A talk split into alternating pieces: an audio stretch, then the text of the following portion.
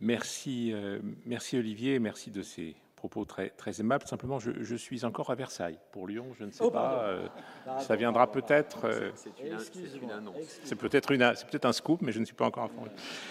c'est un Monsieur le vice-président, chers collègues, chers amis, euh, je suis très heureux de, m'exprimer devant vous sur ce sujet, mais je voudrais d'abord remercier la présidente du comité d'histoire pour avoir pris l'initiative de, cette, de, ce, de, ce, colloque. Comme tous les intervenants, je crois que nous sommes très, très honorés d'y prendre part.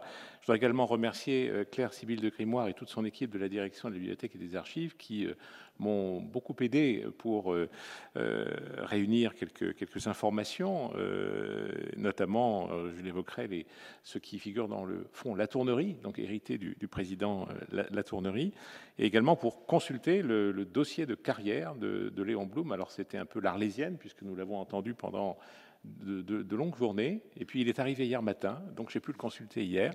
Euh, c'est évidemment tout, frais dans mon esprit. Je voudrais également euh, saluer Alain Chatriot et j'ai eu beaucoup de plaisir à, réfléchir avec lui, à faire des propositions auprès de Martine de Boisdef pour l'organisation euh, des, sujets. Alors, je suis honoré et ému de m'exprimer sur un tel sujet en ce lieu. Alors, en ce lieu, moi, j'ai toujours pensé que, les lieux avaient, avaient une âme. Euh, je crois que le, Palais Royal et le Conseil d'État euh, sont indissociables des lieux qui, l'accueillent. Et en réalité, Léon Blum a bien connu euh, et la salle du contentieux et cette salle d'Assemblée générale qui nous accueille ce matin, car elles ont très peu changé depuis lors. Alors, les, prises informatiques et les écrans n'existaient pas. Le Conseil d'État est une maison assez sobre et économe, mais enfin, nous n'avons pas quand même conservé depuis lors ce matériel informatique. Euh, et je rappellerai que Léon Blum a surtout connu les, tentures de, soie rouge qui euh, habillaient les, murs et a très peu connu, euh, du moins pendant sa carrière, les, peintures d'Henri Martin que, vous avez sous, les yeux. Il les retrouvera bien sûr lorsqu'il reviendra ici comme président du Conseil en 1936. Il y a quelques photos d'une installation, je pense, d'un anté-prédécesseur du président Tabuteau. Alors, dans une configuration qui est effectivement assez original, puisque à l'époque, le siège du vice-président était, nettement surélevé par rapport euh, à la plèbe, euh, et euh, le siège du vice-président est occupé par Vincent Auriol, garde des Sceaux, puisqu'à l'époque, sous la Troisième République, c'est le garde des Sceaux et non le chef du gouvernement qui assurait la présidence théorique, mais moins la présidence du Conseil d'État. Et le président du Conseil, Léon Blum, figure euh, là où siège aujourd'hui euh, Olivier Schramek. Donc il y avait une petite, euh, une petite différence de, menuiserie, si j'ose si dire. je suis également très heureux de m'exprimer sur ce sujet et, en écoutant à, l'instant le, vice-président et, et, le président Schramek, je, pense, comme vous, j'en suis sûr qu'il était vraiment très, très opportun et très légitime que le Conseil d'État prenne l'initiative d'un tel euh, hommage qui contraste et qui compense quelque peu la relative discrétion avec laquelle la France en général a commémoré le 150e anniversaire euh, de la naissance de Léon Blum. Il est vrai que Madame Blum avait eu la mauvaise idée d'accoucher un 9 avril et que le 9 avril 2022, la France était euh, dans un tunnel d'élection qui n'était peut-être pas euh, le plus propice à, une commémoration, du moins au jour, au jour J. La deuxième remarque que je voudrais faire, c'est que le sujet qui met un parti, donc Blum au, Conseil d'État, a été finalement assez peu traité par les biographes de, Léon Blum. Euh, à titre d'exemple, la, biographie de Jean Lacouture est une somme tout à fait euh, exceptionnelle. Il en parle, il en parle de façon très intéressante, mais il n'y consacre que 7 pages sur 588. C'est tout de même assez, assez, peu. Néanmoins, deux auteurs euh, s'y sont récemment intéressés. Alors l'un est présent parmi nous, l'autre ne l'est pas.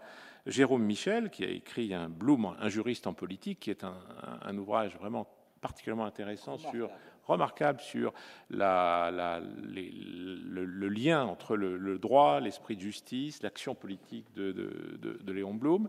Et c'est un, ouvrage qui remonte à 2008, mais qui n'a vraiment pas, pas pris une, une ride.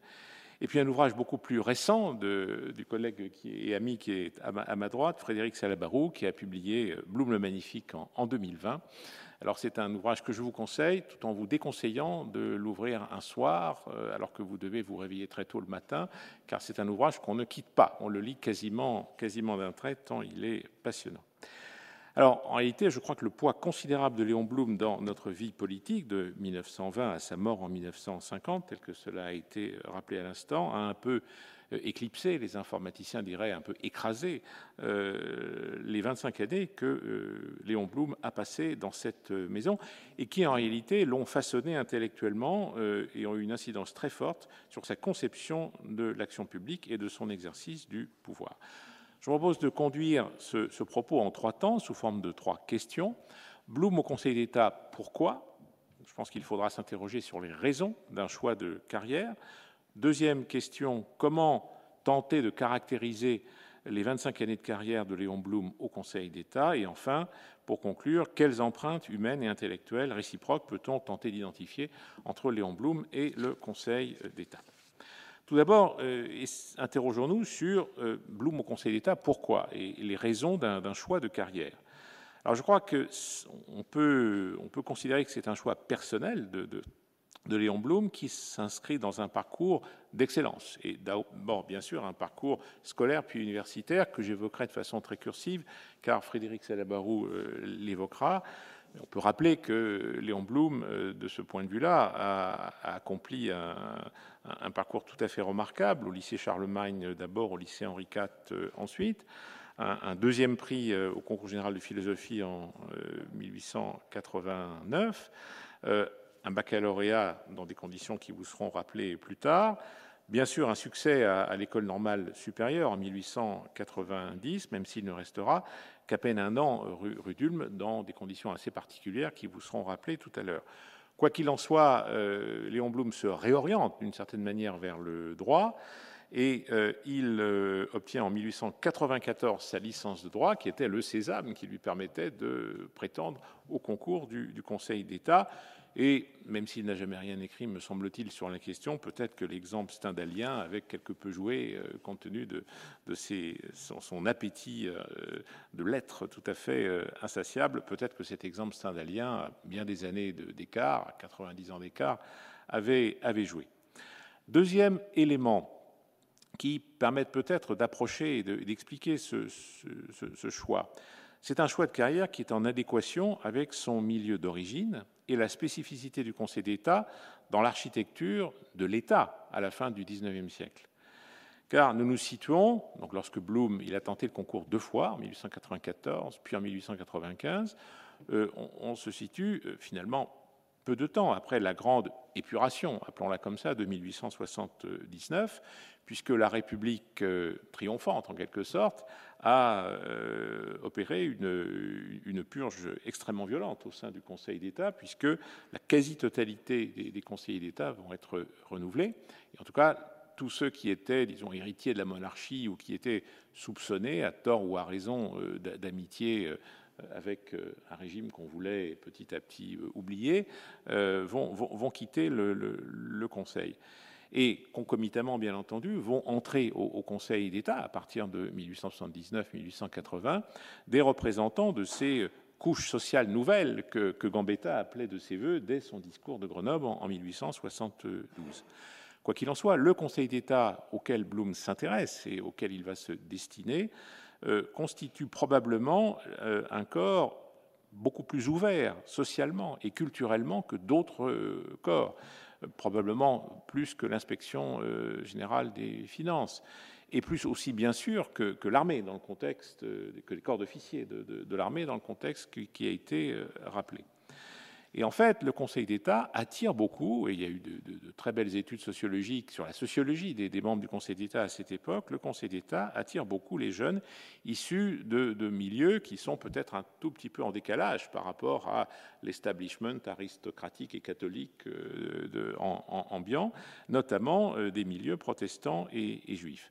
Et ceci est particulièrement euh, manifeste quand on regarde euh, les, attaques extrêmement violentes que les milieux les plus réactionnaires dirigeront contre le Conseil d'État en tant, qu'institution. Et je ne résiste pas à, l'envie de, vous rappeler une anecdote que je trouve tout de même assez, saisissante.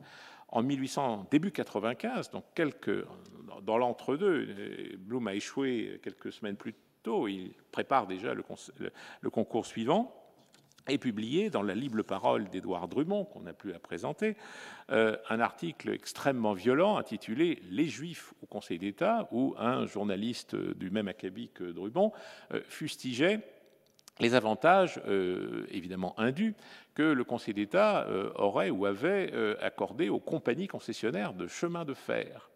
Et bien entendu, l'auteur de cet article y voit la volonté des membres du Conseil d'État, compte tenu de, l'appartenance religieuse ou confessionnelle de certains d'entre eux, de favoriser les, intérêts, les intérêts capitalistes.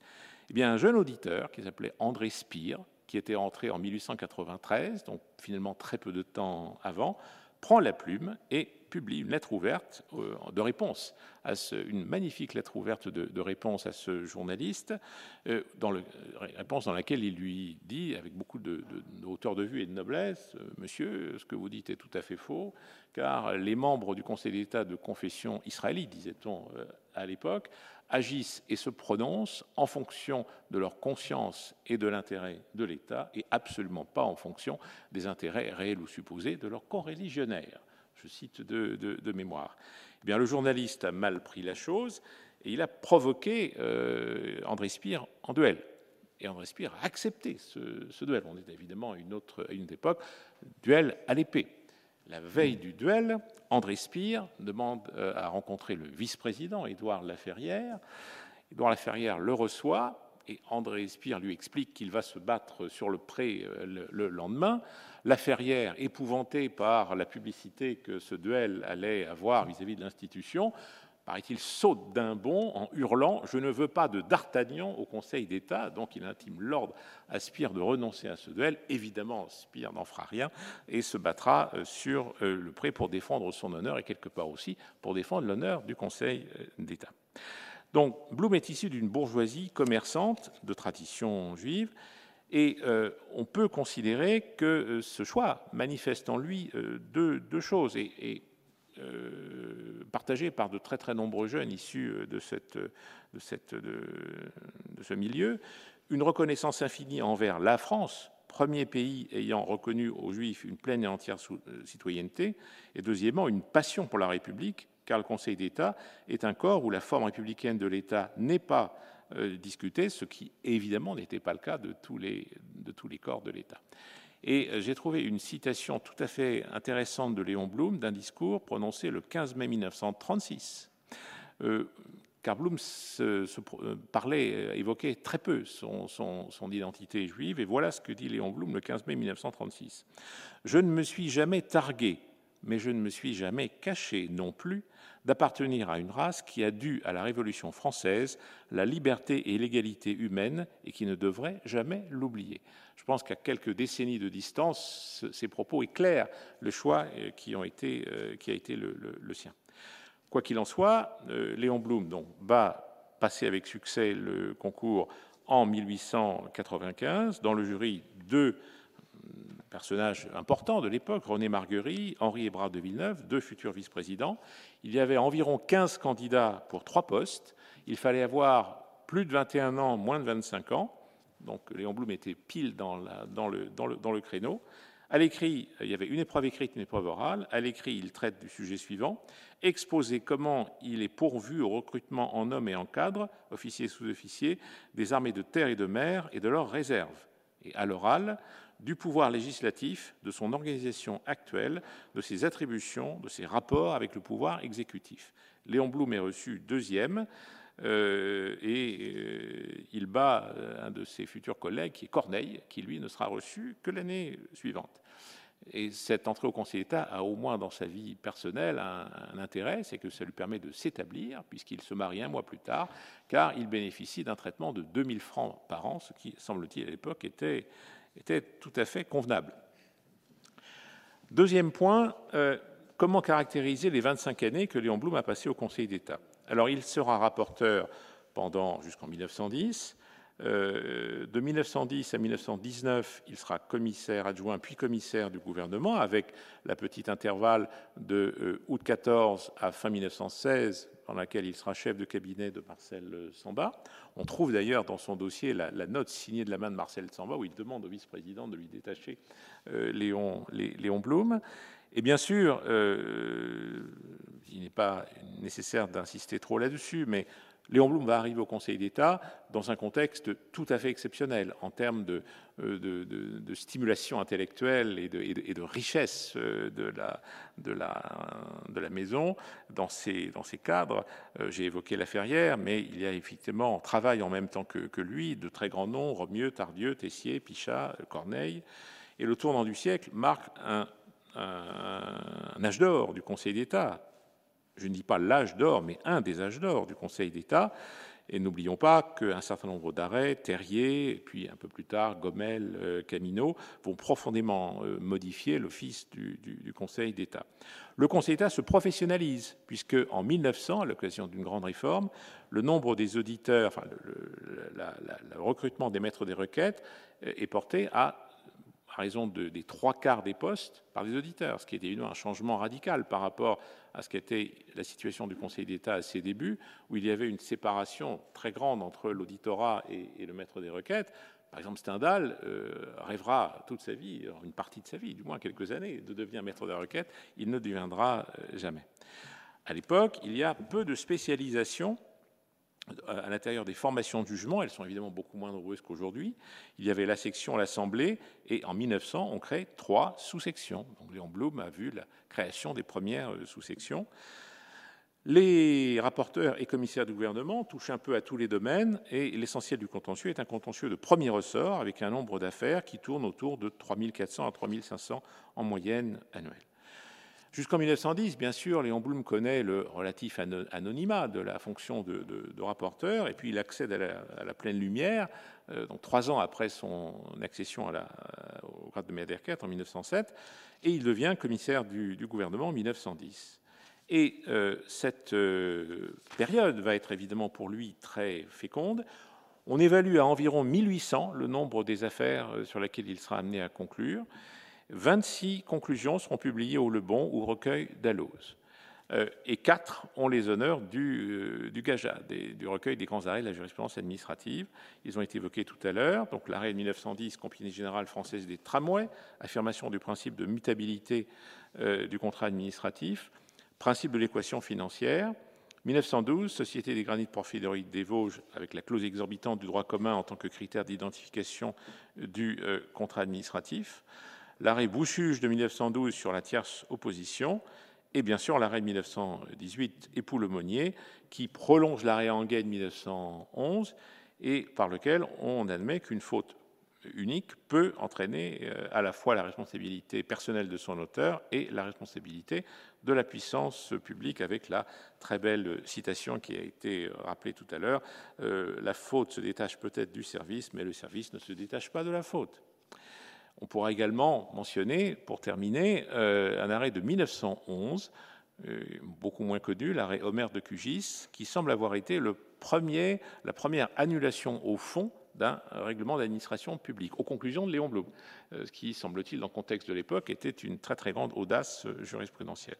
Que dire de ces, conclusions? Et on, on dispose encore de trois jeux de conclusions de 1918 et 1919 et d'une écriture très serrée, très, très, très belle et très, très, très lisible. Euh, un style limpide, dépourvu de toute rature. Et s'agissant du, fond, que, peut-on en dire? Bien sûr, une grande déférence envers la volonté du législateur, une grande retenue dans le degré du, du, contrôle, mais aussi sur bien des points, Blum apparaît comme étant non seulement de son temps, mais en avant sur son temps. Le service public, principe unificateur légitimant l'action de l'État,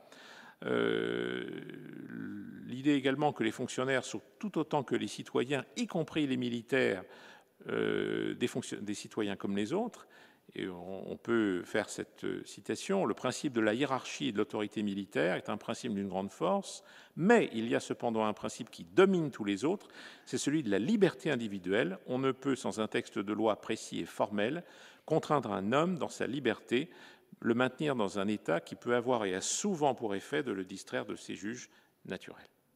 Et enfin, euh, bien sûr, au terme de, de ce parcours, Léon Blum quitte le Conseil d'État en 1919, mais sans démissionner. Euh, on dit toujours qu'il a démissionné en 1919, ça n'est pas tout à fait exact, et la consultation de son dossier permet de le, voir, euh, puisqu'on trouve une lettre adressée au vice-président en novembre 1919, où Léon Blum explique qu'il peut être détaché ou mis en disponibilité. On lui donnera une satisfaction partielle, mais où il écrit ceci, qui est, je pense, une très belle citation. Pour moi, je ne me serais résigné qu'avec un chagrin profond à quitter une maison où la bienveillance de mes chefs et l'amitié de mes camarades m'avaient rendu le travail si aisé et la vie si douce.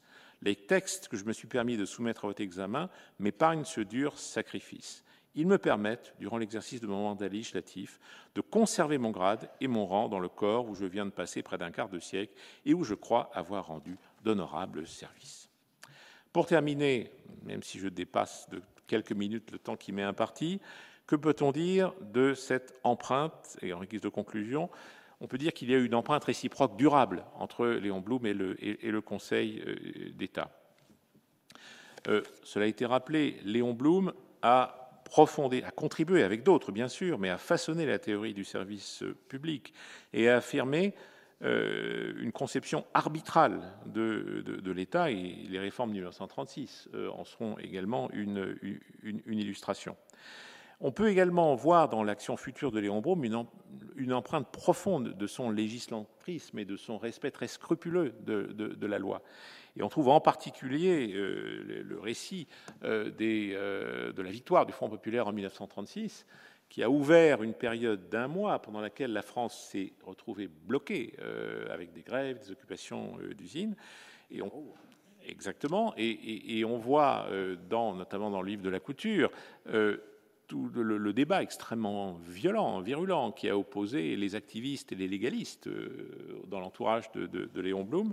Et on trouve en particulier un échange extraordinaire entre Marceau Pivert et Léon Blum. Marceau Pivert exige qu'on agisse tout de suite et que le, Front populaire prenne le pouvoir sans attendre le mois au terme duquel les pouvoirs de l'Assemblée euh, qui tente euh, s'achèvent. Et Marceau Pivert dit Croyez-vous que les fascistes à notre place auraient hésité une minute? Et Blum répond Non, mais justement, nous ne sommes pas des fascistes. Et ça prouve bien ce, respect particulièrement scrupuleux de, la, loi. Et enfin, en guise de conclusion, on peut dire que Léon Blum et l'exemple qu'il a laissé euh, conservent toute leur, euh, toute leur pertinence. C'est vrai en matière de contentieux, le contentieux contractuel, la distinction faute personnelle, faute de service, mais au-delà des considérations strictement juridiques contentieuses, il me semble que garde toute sa force le modèle que constitue à offrir Léon Blum aux membres du Conseil d'État en termes de rigueur, de pragmatisme, de probité intellectuelle. Un des principaux ouvrages de Léon Blum s'intitulait À l'échelle humaine, fil rouge de sa pensée et de son action. Eh bien, s'il est une institution républicaine qui s'emploie plus que jamais, encore bien sûr aujourd'hui, à agir à l'échelle humaine, c'est bien le Conseil d'État et la juridiction administrative dans son ensemble. À plus de 100 ans de distance, cette communauté de valeurs me paraît illustrer une convergence et une filiation forte entre Léon Blum et ses collègues, hommes et femmes, remplissant ici et maintenant l'office qu'il a exercé. Dès lors, et ainsi que cela a été le cas, je pense, de bon nombre d'entre nous, y compris à cette table, je crois que les commissaires du gouvernement devenus rapporteurs publics se levant en salle du contentieux pour prononcer depuis le pupitre de Léon Blum leurs conclusions se souviendront longtemps de lui avec fierté, avec humilité, avec gratitude, et mettront tout leur cœur à se montrer digne de l'exemple qu'il a laissé dans cette maison que nous aimons tant. Je vous remercie.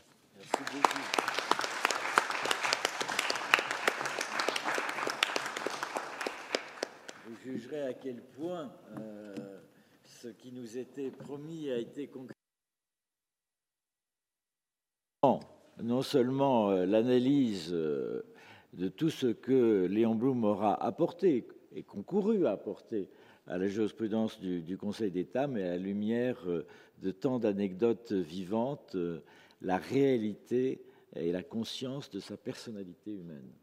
Donc merci beaucoup Thierry, et il me revient de d'ouvrir les, les, interrogations à vos questions. et donc, qui souhaite prendre la parole est invité à la parole. Je, ne sais pas me taire. Euh, non, non, je voulais juste, euh, euh, c'est juste compléter un, élément sur la candidature de Léon Blum au, euh, à l'auditorat, c'est qu'à l'époque, à l'époque, j'avais consulté, ces, enfin, c'était dans des papiers qui n'avaient pas grand-chose à voir dans les archives quand elles n'étaient pas encore complètement classées, mais j'avais euh, pu consulter les fiches de police euh, qui étaient établies lors des candidatures des, auditeurs. Il y avait effectivement la, fiche de, de, police concernant Léon Blum où on s'interrogeait beaucoup. Alors, il n'était pas tellement question de sa judéité, mais en revanche, on s'interrogeait beaucoup de sa moralité en raison du fait qu'il était en train de travailler dans des revues euh, littéraires et que ça ne paraissait pas vraiment du bon goût des euh, membres du Conseil d'État de l'époque. C'est pas une question, c'est un complément. Hein, bah, merci beaucoup pour ce complément. C'est juste euh, le, temps qui s'écoulait qui m'avait dissuadé de, l'évoquer, mais cette fiche est, sous mes yeux et elle est tout à fait étonnante. Et euh, elle est datée du 14 novembre 1894, donc c'était la fiche pour le, concours initial. Euh, elle est signée du préfet Poubelle, ça ne s'invente pas, donc le, célèbre préfet Poubelle, euh, qui a dû sa, postérité à d'autres motifs. mais on trouve effectivement des, choses tout à fait intéressantes. Euh, alors je reciterai peut-être deux, ou trois. Troisième euh, point 3, position sociale et ancien service des familles paternelles et maternelles. La famille est une famille d'industriels qui n'ont jamais exercé de fonction dans l'État. Euh, situation militaire. Monsieur Blum, fils, a été classé dans les services auxiliaires pour myopie. Effectivement, le lorgnon expliquait peut-être le fait qu'il n'ait pas accompli ses obligations militaires. Fortune et source, euh, fortune de la famille. La situation commerciale de M. Blum père paraît prospère. Son fils déclare que sa fortune n'a d'autre origine que son travail. Là, on est, rassuré. Euh, alors, 8. Opinion politique apparente. Sentiment politique réel. M. Blum ne fait pas de politique active, mais sa famille et lui ont la réputation d'être républicains. 10. Santé. Sans être d'une constitution herculéenne, M. Blum paraît d'une bonne santé. Il n'a pas d'infirmité apparente. En fait, conclusion du préfet Poubelle, M. Blum paraît avoir l'instruction, les capacités, la tenue et les opinions nécessaires pour l'emploi d'auditeurs au Conseil d'État. Voilà, les reins et les cœurs sondés. Oui, oui j'ai une question sur. Euh, est-ce qu'on a des informations sur les, les euh, l'expérience de Léon Blum euh, pendant qu'il était au Conseil d'État euh, au regard des, attributions consultatives du Conseil d'État, c'est-à-dire par rapport au, travail des sections administratives, et éventuellement des informations aussi sur l'expérience de son passage au Conseil d'État lorsqu'il a exercé des fonctions politiques et institutionnelles et quand il était chef du gouvernement, des relations entre bah, le gouvernement euh, Blum et puis des attributions justement consultatives du Conseil d'État sur les projets de loi et de décret de cette période. Merci. Euh, on, a infiniment moins de, documents que, sur son action contentieuse, infiniment moins de, documents. je pense que sa, contribution aux sections consultatives, qui est, très probable euh, qui a été certainement importante, mais, ça reste euh, un, domaine à, défricher, me, semble, me semble-t-il. Alors, quant à ses rapports avec le, Conseil d'État au-delà de, son départ, euh, qui encore une fois n'était pas une démission, on, on a un certain nombre de lettres, mais qui sont des, lettres qui portent plus sur des nominations euh, entre, les, vice-présidents successifs et, lui. Euh, alors, il y a eu également des, échanges à l'occasion de son accession à, l'honorariat, car en 1900 1932, Léon Blum, qui donc avait 60 ans, a, demandé à bénéficier de, de l'honorariat, et donc a été placé en position de, retraite. Donc il est sorti de cette situation un petit peu, un petit peu bancale qui existait depuis 1919, puisque le vice-président de l'époque, euh, Henri Hébrard de Villeneuve, lui avait écrit, la lettre est, toujours dans son dossier, euh, mon cher collègue, euh, oui, vous ne, quittez pas complètement le Conseil d'État, vous conservez votre grade de maître des requêtes, mais vous ne pourrez réintégrer le Conseil d'État que si vous en faites la demande et si le gouvernement le veut bien. Donc ça n'était absolument pas un, droit. Il n'a jamais eu à faire valoir ce droit. Et en 1932, alors qu'il atteint 60 ans, il demande à faire valoir ses droits à la retraite.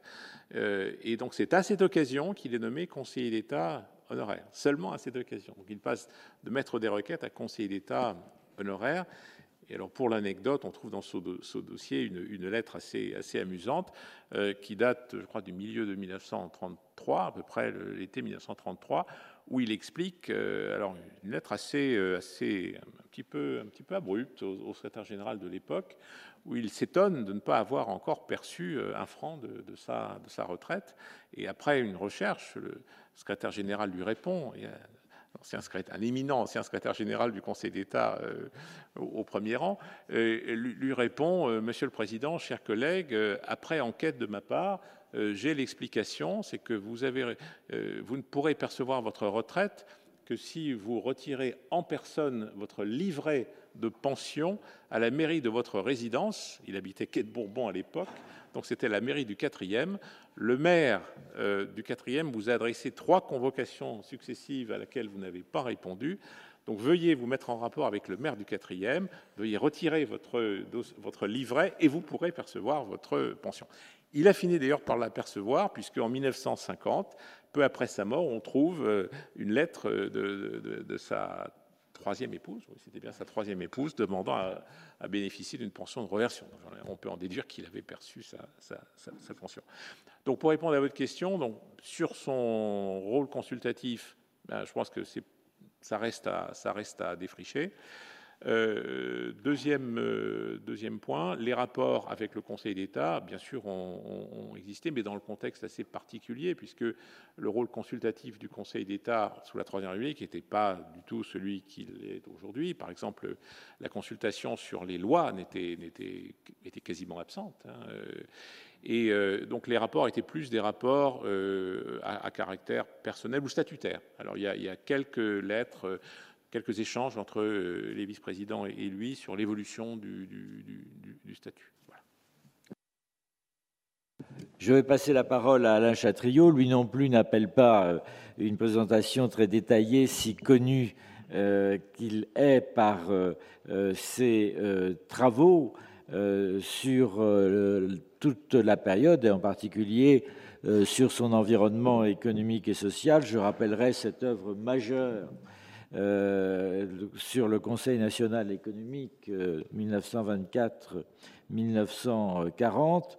Euh, je rappellerai ces liens euh, de complicité intellectuelle et de dialogue avec Patrick Fridanson ou Michel Margueras. je rappellerai aussi qu'il a été l'animateur de la Société d'études jaurétiennes et je rendrai hommage, alors que la bibliographie de Pierre Mendès France, que j'ai été amené à citer euh, à plusieurs reprises, est euh, si riche, à un ouvrage qu'il a écrit en 2015 pour une République moderne, euh, qui m'a impressionné par ses qualités de synthèse et de style. et enfin, je mentionnerai, l'occasion est trop belle pour euh, l'esquiver, qu'il a obtenu le prix de la thèse d'histoire du Conseil d'État et des juridictions administratives en 2003. Alain, vous avez la parole. Merci, Monsieur le Président. C'est un plaisir, euh, Mesdames et Messieurs, de prendre parole devant vous sur ce, vaste sujet, puisque notre Président nous incitait tout à l'heure par des questions provocatrices à, essayer euh, d'éclairer euh, ces questions à la fois classiques mais difficiles, je commencerai mon propos sur Léon Blum et la réforme des institutions par une courte citation, il y en aura d'autres dans mon exposé, mais sans doute la plus provocatrice de manière très volontaire. Je cite un extrait d'un article de Léon Blum dans Le Populaire en juillet 1933. Je prends la citation dans, le courant du texte, je le cite. Il réagit à une réponse d'un article qui avait été publié dans le journal conservateur Le Temps. Je cite Léon Blum. Ce n'est pas, je veux tout de suite enchanter le temps, que le respect de la légalité m'étouffe. Mes hésitations ne se fondent pas sur une vénération attendrie et sénile pour cette constitution républicaine de 1875 que, par un phénomène étrange, aucun des républicains du temps n'acceptait. Alors évidemment, en extrayant ce court passage, je joue la carte abusive de la provocation, mais toute la réflexion si importante, à la fois sur le plan juridique et dans ses expériences politiques de Bloom sur les institutions, j'essaierai de, vous le montrer, est en permanence et profondément républicaine et démocrate. Et c'est pour cela que sur toute une série d'objets qu'on a déjà en partie évoqués, le rapport au pouvoir exécutif, le rapport au bicamérisme, il s'interroge et qu'il conserve, durant toute sa vie politique, un regard très critique sur l'état d'équilibre auquel avaient abouti les lois constitutionnelles de, 1875. Pour autant, l'exercice qui, m'a été confié, au fond, dans le, dialogue permanent avec Terry Olson pour construire cette petite rencontre, mais qui, effectivement, comme il le rappelait, nous semblait particulièrement importante pour marquer d'un débat scientifique, juridique et politique l'hommage euh, à Léon Blum en cette année, il me semble que la difficulté de l'exercice s'exprime d'abord par la masse des textes publiés par Bloom tout au long de, sa vie. On peut certes, ça a été rappelé tout à l'heure, euh, utiliser euh, très intéressante euh, édition d'œuvres qui a été réalisée chez Albin Michel, même s'il y a de très nombreux textes qui ne sont pas dans l'édition des œuvres. Je vous en donnerai tout à l'heure un exemple. Il y a aussi, et bien sûr, de très nombreux travaux de juristes, politistes et historiens sur Bloom à différentes époques. Beaucoup de noms ont déjà été cités, beaucoup se sont illustrés aussi dans cette précieuse entreprise collective qu'ont été les cahiers Léon Blum. Je voudrais, aux, noms qui ont déjà été rappelés, en, ajouter quelques autres de collègues historiens qui, ces dernières années, ont montré, en fondant leur travail sur l'accès aux sources, et en particulier au, fameux fonds Bloom rentré de, Moscou, euh, que l'on pouvait euh, continuer à non seulement réfléchir, mais à poser de nouvelles questions à la trajectoire politique de Blum. Je pense à euh, historiens Frédéric Monnier ou à une plus jeune génération comme Romain du Colombier ou Milo Lévy-Brul. Sur les, questions qui, vont davantage m'occuper dans les, minutes qui viennent, a déjà été rappelé l'entreprise de, Jérôme Michel, et je retiens en particulier de, son travail le fait qu'il insistait sur le fait qu'il n'y avait pas chez Blum une doctrine juridique de la démocratie, mais qu'il y avait sans cesse une cohérence d'ensemble de la réflexion qui était proposée euh, par Blum tout au long de, sa vie. Je me dois aussi ici de, citer, pour son remarquable travail d'érudition sur les enjeux juridiques, le livre issu de sa thèse de, Vincent Legrand, intitulé pour le livre en 2008 Léon Blum, Gouverner la République. Pour euh, essayer de tenir un, temps raisonnable, je vais vous proposer, mauvais réflexe d'historien, de reprendre la chronologie et de regarder quelques étapes en ayant bien conscience que je, resterai euh, trop incomplet euh, sur différents points. Je vais reprendre l'expérience de la Première Guerre mondiale et m'arrêter sur les lettres sur la réforme gouvernementale qui ont déjà été évoquées. Je reviendrai ensuite sur l'ensemble des années 30, effectivement avec la confrontation au choc de 1934 et au contraire celle de l'expérience de gouvernement en 1936, mais aussi de la manière dont le gouvernement Blum est renversé. J'en dirai un mot tout à l'heure. Et puis, je, m'attarderai dans, un troisième temps, bien sûr, sur l'expérience de la Seconde Guerre mondiale, sur euh, l'écriture à l'échelle humaine, et sur, dans le moment de la libération, les arbitrages politiques différents euh, qui se font jour alors. Je ne suis pas sûr qu'il y ait atermoiement, pour reprendre le mot provocateur qui nous questionnait tout à l'heure en introduction, mais indéniablement, il y a chez Bloom une forte conviction de penseur du droit, mais aussi une forte expérience politique de confrontation à ses euh, compagnons de parti, mais aussi à ses adversaires politiques, et surtout, et je pense que c'est un point euh, très net que je vais tenter maintenant d'illustrer, une confrontation aux événements. C'est-à-dire que c'est aussi quelqu'un qui, justement, ne cherche pas à plaquer une doctrine, mais cherche à comprendre, face à des événements politiques, comment on peut aller vers plus de démocratie, et je pense qu'il l'a illustré à, plusieurs reprises.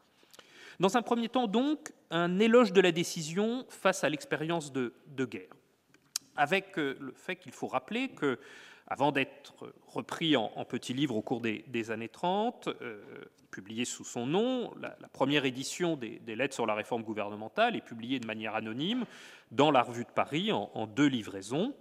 La première euh, étant publiée le, 1er décembre 1917 avec une petite précision en note dans le texte, qui n'est pas repris dans, la version des, œuvres, ce qui est dommage par rapport à, l'enjeu politique du moment, que l'auteur, certes anonyme, mais précise, et c'est bien Léo Blum, que ces lettres ont été écrites avant l'arrivée euh, de Clémenceau et donc avant la crise ministérielle, et ça n'est pas totalement anodin par rapport au positionnement politique.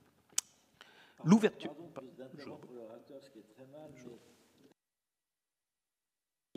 Que c'était volontairement qu'il avait conservé euh, l'anonymat de manière à ne pas confondre l'évolution de son orientation politique et la publication de cet opuscule, plus qu'un opuscule, de ce traité. Alors, c'est une remarque tout à fait importante. Je, ne suis pas sûr que ce soit ni un opuscule ni un traité. Je pense justement que c'est un statut beaucoup plus particulier, mais que ça explique aussi la force de ce texte, beaucoup plus original qu'il ne le dit lui-même, puisque dans les premières lignes, il commence aucune des idées dont je sens le besoin de vous faire part aujourd'hui ne sera pour vous tout à fait nouvelle. Ce qui est une formule, certes très rhétorique, mais très ambiguë par rapport, malgré tout, à une part d'originalité euh, de ce texte. Et ce texte, effectivement, requestionne les formes de la souveraineté à travers l'expérience de guerre, le fait aussi, et c'est pour ça que tout à l'heure j'ouvrais avec euh, ce court extrait d'un texte de 1933 plus provocateur, avec une expérience parfois, et, toutes les lettres sur la réforme gouvernementale l'expriment, d'insatisfaction par rapport au fonctionnement euh, du régime tertio-républicain. Il est euh, très clair, on, a déjà dans, les introductions rappelé un, certain nombre de points. Je prends quelques citations, et en particulier une des plus célèbres, je le cite, Dans un État démocratique, la souveraineté appartient en théorie au peuple et aux assemblées élues qui la représentent, pratiquement elle est déléguée à un homme, la nécessité le veut ainsi, il faut un chef de gouvernement comme il faut un chef d'industrie. La mission, la tâche nécessaire de ce chef est d'ordonner l'ensemble de l'activité gouvernementale, ou en termes plus précis, d'adapter l'administration à une politique, ce qui implique la direction effective du travail politique comme du travail administratif. S'ensuit toute une série d'éléments que je ne vais pas euh, avoir le temps de, développer à l'oral, euh, une critique sur le fonctionnement euh, des conseils des ministres, je le cite, jamais apte à une décision catégorique, bien rarement à une délibération utile. Mais sa critique ne s'applique pas qu'au Conseil des ministres, elle s'applique aussi à ce qu'il considère finalement comme un échec de l'école libre des sciences politiques obligé de le citer compte tenu de l'institution euh, où j'ai l'honneur d'enseigner aujourd'hui. Et il y a dans son texte toute une réflexion sur les compétences et la confrontation et la reconnaissance des compétences. Et il est vrai que c'est là une des thématiques majeures des débats portés par un certain nombre de politiques et de juristes dans ce moment de la guerre. Il y a une très vive critique, mais très argumentée, des formes de l'éloquence parlementaire, avec, oserais-je le dire au passage, une attaque contre cette éloquence provenant souvent des avocats. De ce point de vue-là, euh, je, fais mienne la, réflexion euh, de Pierre Rosan Vallon qui, dans son livre Le bon gouvernement, insiste sur le fait, je le cite, que c'était un langage en totale rupture avec la tradition républicaine. Alors, totale rupture, en tout cas, vision très critique des dysfonctionnements il n'était pas le, seul, il s'y confronte d'une manière, je crois, originale, euh, qui trouve en partie des échos avec une autre figure très importante du Conseil d'État de cette époque que nous n'avons pas encore cité, qui est Henri Chardon, qui, dans ces mêmes années, juste avant la Première Guerre mondiale, avait insisté dans son ouvrage intitulé Le pouvoir administratif, lui aussi, sur une vision de réforme de l'ensemble du fonctionnement de l'État. Mais il va sans doute plus loin il semble qu'il n'y ait pas eu d'intersection et de relation immédiate avec les réflexions qui sont alors publiées par euh, le chef d'entreprise et ingénieur des mines Henri Fayol, même si on voit que cette réflexion sur la décision, à la fois dans la direction des entreprises et dans le monde politique, est alors partagée. Euh, la, lecture euh, de, ces lettres est, aussi intéressante par euh, d'autres éléments, dont un qui, sur le plan de la lecture des institutions, me semble important tout au long de sa vie et que nous n'avons pas encore cité, c'est son grand intérêt pour l'expérience anglaise et le fonctionnement des institutions britanniques. Alors, dans le cadre des lettres sur la réforme gouvernementale, c'est essentiellement une réflexion sur le cabinet de guerre de Lloyd George, mais plus largement, il y a, aussi un, des points communs que je retrouverai tout à l'heure en conclusion euh, avec Pierre Mendès France, une forme d'admiration pour un fonctionnement d'un parlementarisme beaucoup plus euh, rationnel dans son raisonnement dans le cas britannique. J'en viens dès maintenant, excusez-moi ce, caractère abrupt, à la crise des, des années 1930. Et dans cette crise des années 1930, avant de comprendre le choc du 6 février 34 et l'ensemble de l'évolution politique de cette année 34, puis de son accession au pouvoir avec le gouvernement du, Front populaire, je, voulais insister sur le fait que même s'il est sans cesse confronté à des questions d'organisation partisane, et la SFIO de l'entre-deux-guerres n'est pas toujours simple à diriger, au-delà de la confrontation avec la proposition communiste. Je ne reviens pas ici sur la scission des, néo-socialistes que, Marion Fontaine, que ma collègue évoquera peut-être tout à l'heure. Mais ce qui est intéressant, c'est qu'avant même 1934, il, conserve ce regard et son inquiétude sur le fonctionnement des institutions, et il conserve en même temps une volonté de, répondre à des propositions qu'il considère comme césariennes, et il le fait dès l'année 33, en mars 33, dans un article qui n'est pas repris dans les œuvres, ce qui est tout à fait dommage. Il se livre à une attaque très vive contre André Tardieu, donc il n'attend pas 34 pour attaquer les, discours de, Tardieu. Et, je, me permets de le citer un tout petit peu longuement parce qu'il me semble que c'est très significatif de la compréhension des institutions qu'il qui porte. Oui, l'article est intitulé de manière un petit peu provocatrice et, sévère contre Tardieu. L'article, le, discours de Tardieu s'était fait à Lens, et l'article est donc titré, euh, l'article du 28 mars 33 dans le populaire est titré Lens, plan, rend en plan quand même un titre euh, assez vif. Je cite Blum. Aucune de ces idées, celle exposée par Tardieu, ne nous donne le frisson. Je répète une fois de plus à mon tour que le référendum figure dans notre programme, que la dissolution ne nous fera jamais peur, que les méthodes parlementaires actuelles ne nous inspirent qu'une admiration très mitigée, et que nous sommes toujours prêts pour le voyage de Versailles, ne serait-ce que pour y poser la plus urgente des difficultés constitutionnelles, celle du Sénat. Aujourd'hui, comme au temps de Boulanger, l'agitation révisionniste n'est qu'une parade, un simulacre. Son objet réel est de rallier derrière une formule équivoque et diversement entendue tous les réactionnaires de toute nuance et de tout acabit. Ce qu'elle vise, ce n'est pas telle ou telle forme de l'activité parlementaire, mais bien le principe du gouvernement représentatif. Or, si le parlementarisme ne se confond pas à nos yeux étant sans faux avec la démocratie, nous sommes bien obligés de constater que les critiques actuelles de l'institution parlementaire sont les ennemis avérés de la démocratie et qu'ils cherchent à atteindre la démocratie à travers l'institution parlementaire. Voilà pourquoi l'instinct populaire se dresse contre eux. Je trouve qu'on retrouve là peut-être la plume euh, du membre du Conseil d'État dans la précision de la réponse aux attaques, dans la subtilité du raisonnement, mais en même temps dans la clarté du propos. Voilà, il, ne s'oppose pas au principe même d'une révision, et euh, le voyage à Versailles se fait très rarement sous la Troisième République, mais pour autant, il comprend bien que cet appel à la révision porté par Tardieu et par des forces euh, très marquées à droite sont des remises en cause fondamentales du fonctionnement même de la République parlementaire.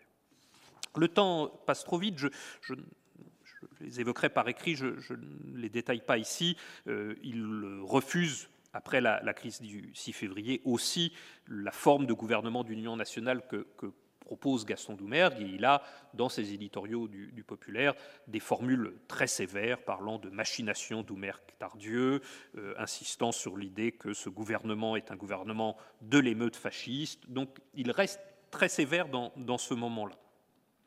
À l'inverse, dans la, rupture de 36, mais je, ne fais que l'évoquer, euh, le, débat face à, Marceau-Pivert est, certes important, mais justement, c'est un moment où l'ampleur des luttes sociales et des luttes politiques fait que le respect du fonctionnement des institutions est pour lui un élément essentiel, justement comme ça a été rappelé, pour se distinguer des discours qui étaient portés par une partie de la droite et de l'extrême droite. A l'inverse, dans son appel radiodiffusé du 5 juin 1936, il y insiste Nous gouvernerons en républicain, nous assurerons l'ordre républicain, nous appliquerons avec fermeté les lois de la défense républicaine, nous montrerons que nous entendons animer toutes les administrations et tous les services publics de l'esprit républicain. On retrouve là euh, des échos aussi d'un discours très jaurétien. Euh, nous éditons dans quelques jours le, tome 14 de l'édition critique des, œuvres de Jaurès qui porte sur la période 1910-1912. Le volume euh, comporte un certain nombre de textes où, où, Jaurès insiste sur cet enjeu de réussir à démocratiser l'État républicain, mais d'en faire un objet entier de lutte pour les socialistes de l'époque. Son arrivée au pouvoir, ça a déjà été évoqué, je le rappelle juste pour mémoire, est aussi pour lui un moment où il euh, parachève le mouvement qui avait déjà été enclenché par les gouvernements juste précédents, d'organisation des services de la présidence du Conseil. Et on a là, euh, au-delà de l'équipe qu'il réunit autour de lui, hein, dont Jules Mock a témoigné dans ses mémoires, mais où on trouve René Capitan ou, Alexandre Stirn, euh, toute une série d'éléments qui montrent que, pour lui que le rôle d'un Premier ministre fait sens dans le fonctionnement même des, institutions républicaines. Et à l'inverse, mais ce sont aussi des, lignes célèbres, il s'affronte très fortement euh, face au, Sénat, à la fois sur des problèmes immédiats de, politique économique et sociale, mais aussi sur un problème de lecture du fonctionnement même des institutions.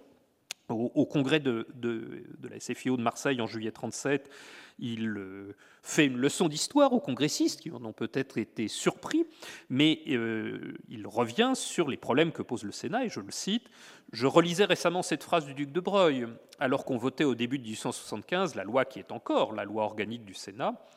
Il cite le duc de Broglie mes amis et moi, nous avons vendu la reconnaissance de la République contre l'institution d'un Sénat vraiment conservateur quand même original de citer ça en juillet 37 à Marseille au, congrès de, la SFIO, mais en même temps l'affrontement d'avril 1938 au Sénat lorsque le second gouvernement Blum est renversé, est aussi un moment de très forte tension sur la lecture même de la vie des institutions.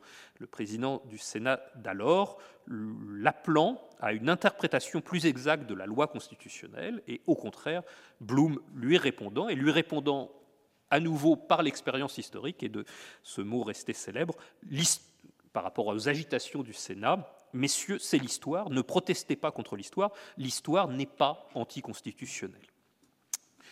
Après ce, trop court passage sur les années 30, j'en arrive au, choc de la Seconde Guerre mondiale et aux enjeux de, la refondation à la libération, qui évidemment là à nouveau apporte euh, une réflexion continuée mais renouvelée sur la vision des, institutions. Je ne reviens pas, hélas, même si c'est des points tout à fait essentiels et, passionnants sur le, choc du, procès qui lui est fait.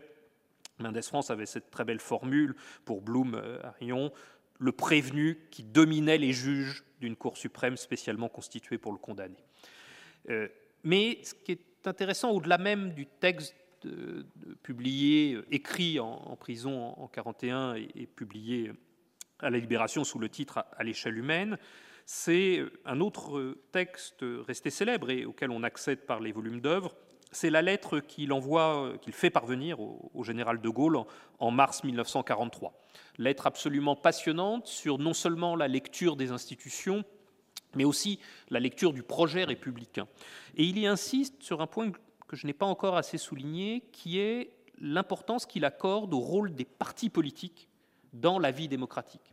Et en particulier dans ce moment si particulier de la Seconde Guerre mondiale, où il sait bien la méfiance que peut avoir le général de Gaulle par rapport à l'expérience des partis politiques de la Troisième République, il y insiste et il insiste sur le fait que, certes, on a associé et on a imputé aux partis politiques d'avant-guerre une responsabilité du, du, désastre, mais dans cette lettre, il insiste sur le fait que c'est d'abord le discours du gouvernement du maréchal Pétain contre la Troisième République et qu'il faut se défier de ce discours-là.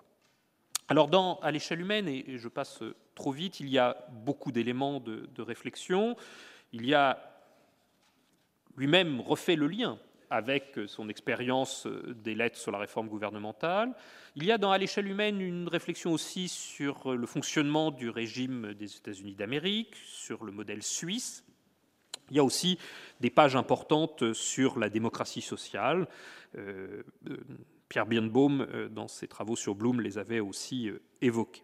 On pourrait aussi trouver là les échos d'une réflexion qui était très présente dans ce moment de la fin de la Deuxième Guerre mondiale et de la libération sur l'idée de compléter la démocratie politique par une démocratie sociale. Dans la collection Droit social en 1947, le doyen Georges Vedel lui-même écrivait Il fallait compléter 1789, sinon le refaire.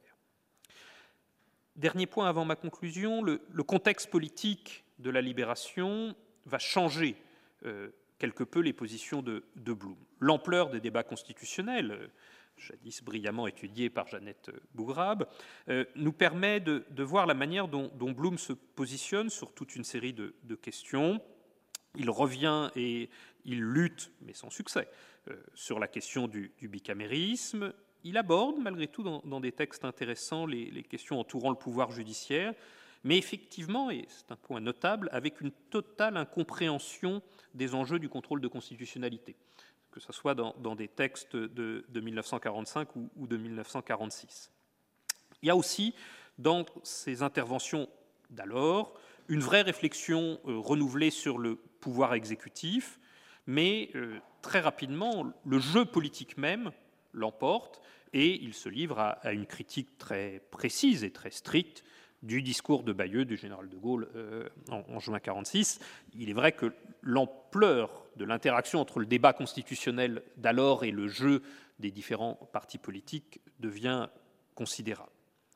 Dans une table ronde organisée par le CNRS en, en 1973 sur Léon Blum et l'État, toute une série euh, de témoins de cette époque s'étaient quelque peu affrontés pour savoir comment il fallait lire ce passage entre les textes d'Aléchal humaine et euh, les interventions euh, publiques de, de, Blum en, en 45 et, et 46.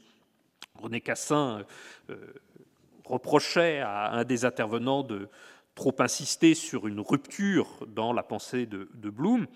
Euh, il est certain pour autant que euh, Blum lui-même reconnaissait dans un de ses textes du Populaire en juillet 46, intitulé Le problème de la souveraineté, que la situation politique et les jeux politiques imposaient des réalités différentes de celles du moment de son écriture à l'échelle humaine. J'ai été trop long et, je conclus. Indéniablement, chez Blum, une longue expérience administrative, parlementaire, gouvernementale, qui informe sa réflexion sur la vie même des institutions. Une réflexion toujours lucide sur les atouts et les limites des équilibres parmi les institutions de la République. Un refus d'un pouvoir personnel qui oublierait la démocratie, mais dans le même temps un goût pour l'efficacité de l'action politique. Et de ce point de vue-là, ce sans doute pas la seule raison, mais ce n'est pas un hasard s'il accepte en 1947 de donner la préface à l'édition française du volume de James Burnham sur l'ère des organisateurs, où il revient sur cette réflexion sur les formes de direction et d'efficacité dans euh, l'action collective. Enfin, je conclurai euh, sur, euh, le président Schramek m'y a incité, sur un mot de Madès France à, propos de, de. Ils avaient en commun beaucoup d'éléments, des différences de, choix d'affiliation partisane pendant un temps, mais une très grande admiration de, de France. Dans un texte de, décembre 78 que Madès France propose au, au cahier Léon Blum, il propose une, formulation qui me semble intéressante à mettre en écho au fait qu'aujourd'hui on dispose d'un renouveau de réflexion sur, sur Bloom. Je cite euh, le président de Manès France. Après quelques années de demi-oubli, en tout cas de méconnaissance au moins partielle, le souvenir de Léon Blum retrouve aujourd'hui un regain impressionnant et même émouvant, de curiosité et d'intérêt. On réalise, notamment chez les jeunes, qu'il n'a pas été l'homme d'une circonstance passée, d'un moment périmé, dont l'action dans son parti ou au pouvoir n'ont de sens qu'en rapport avec un contexte passager, mais qu'au contraire, il a eu de sa mission et de ses responsabilités de militant, d'élu et de gouvernant une conception remarquable dont la leçon conserve une valeur permanente et reste très présente pour nous. Je vous remercie.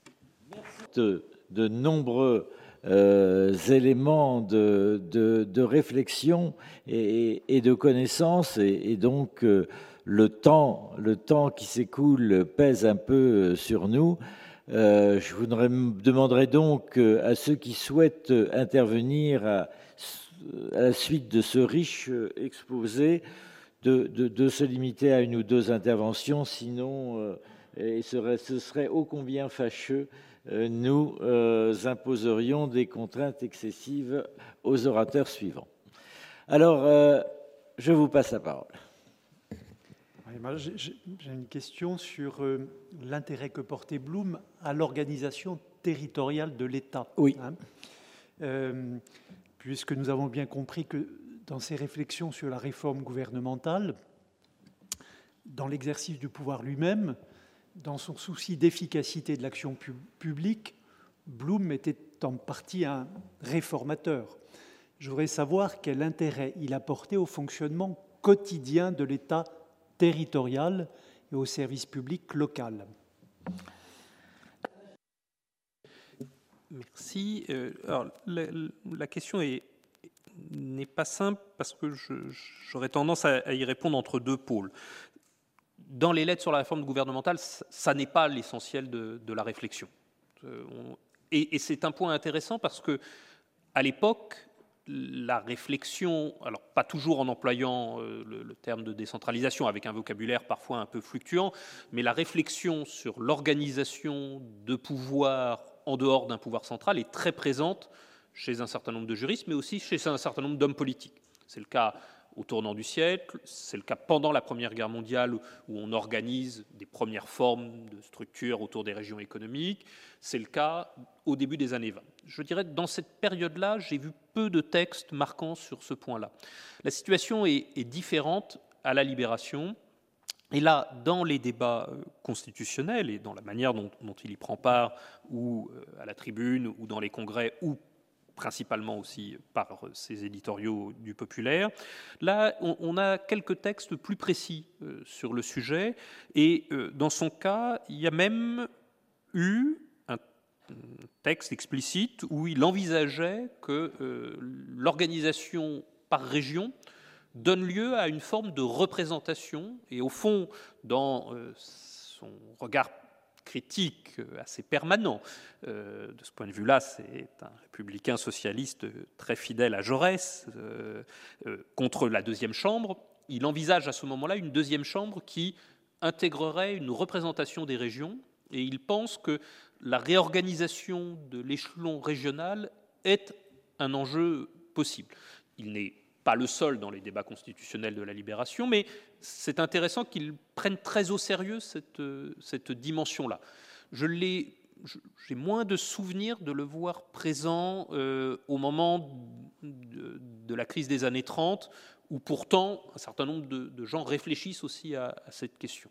Mais je pense que dans la crise des années 30, il est plus confronté très directement au fait d'essayer d'obtenir une amélioration des institutions républicaines en évitant le discours euh, porté euh, par, euh, au mieux tardieu, au pire les ligues, pour aller trop vite dans ma réponse.